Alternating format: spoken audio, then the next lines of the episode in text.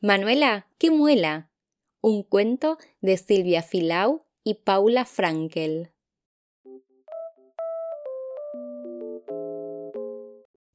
El día en que nació Manuela, el sol brillaba como nunca y todo el barrio estaba muy alborotado, porque Manuela no era una muela cualquiera, sino la muela para siempre, la de los seis años. La noticia fue y volvió en medio de los gritos y felicitaciones de parientes y amigos, que armaron una rueda para conocerla. ¡Agú, agú! decían algunos. ¡Atá, atá! decían los otros. Mientras Manuela trataba de entender en qué idioma hablaban las visitas.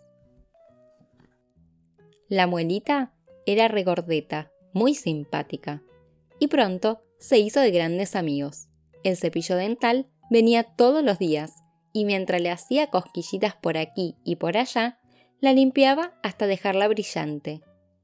Otro de sus compinches era el hilo dental, y con él jugaba a enlazar y atrapar las bacterias que se escondían por los rincones. A veces, Manuela se aburría porque el día estaba gris o porque nadie le contaba un cuento. Y entonces iba de paseo hasta lo de su amigo el dentista. A la muelita le encantaba entrar al consultorio, un lugar lleno de luces y aparatos raros. Pero lo que más le gustaba eran esos refrescantes baños de flúor que le daban tanta fuerza a su blanco esmalte. El tiempo pasó y pasó, mientras Manuela crecía sin problemas.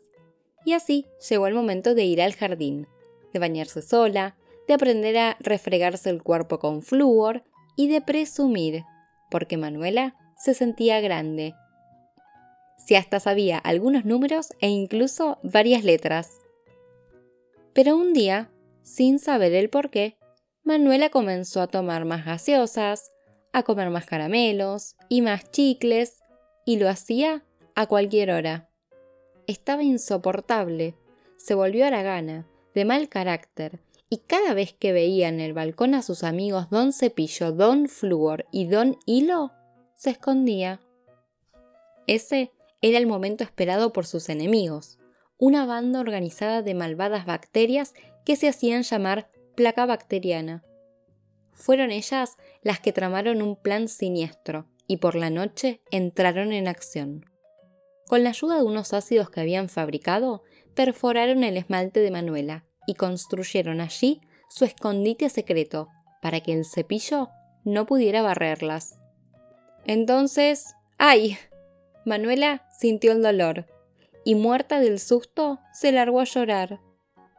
Por suerte, la escucharon sus parientes y vecinos, que corrieron hasta su casa y en un ciantiamén la llevaron al dentista.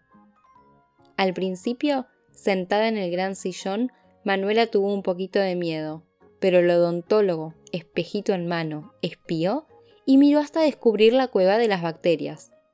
Después limpió bien, secó con un chorrito de aire, colocó una pasta especial y ¡qué alivio! Manuela sonrió de nuevo. Eso sí, antes de volver a casa, el dentista le recordó que su trío de amigos, Cepillo, Hilo y Flúor, eran los superhéroes protectores y que siempre, pero siempre, siempre, siempre estarían listos para ayudarla. Y colorín colorado, esta historia se ha acabado. Recordá siempre, siempre, siempre lavarte los dientes.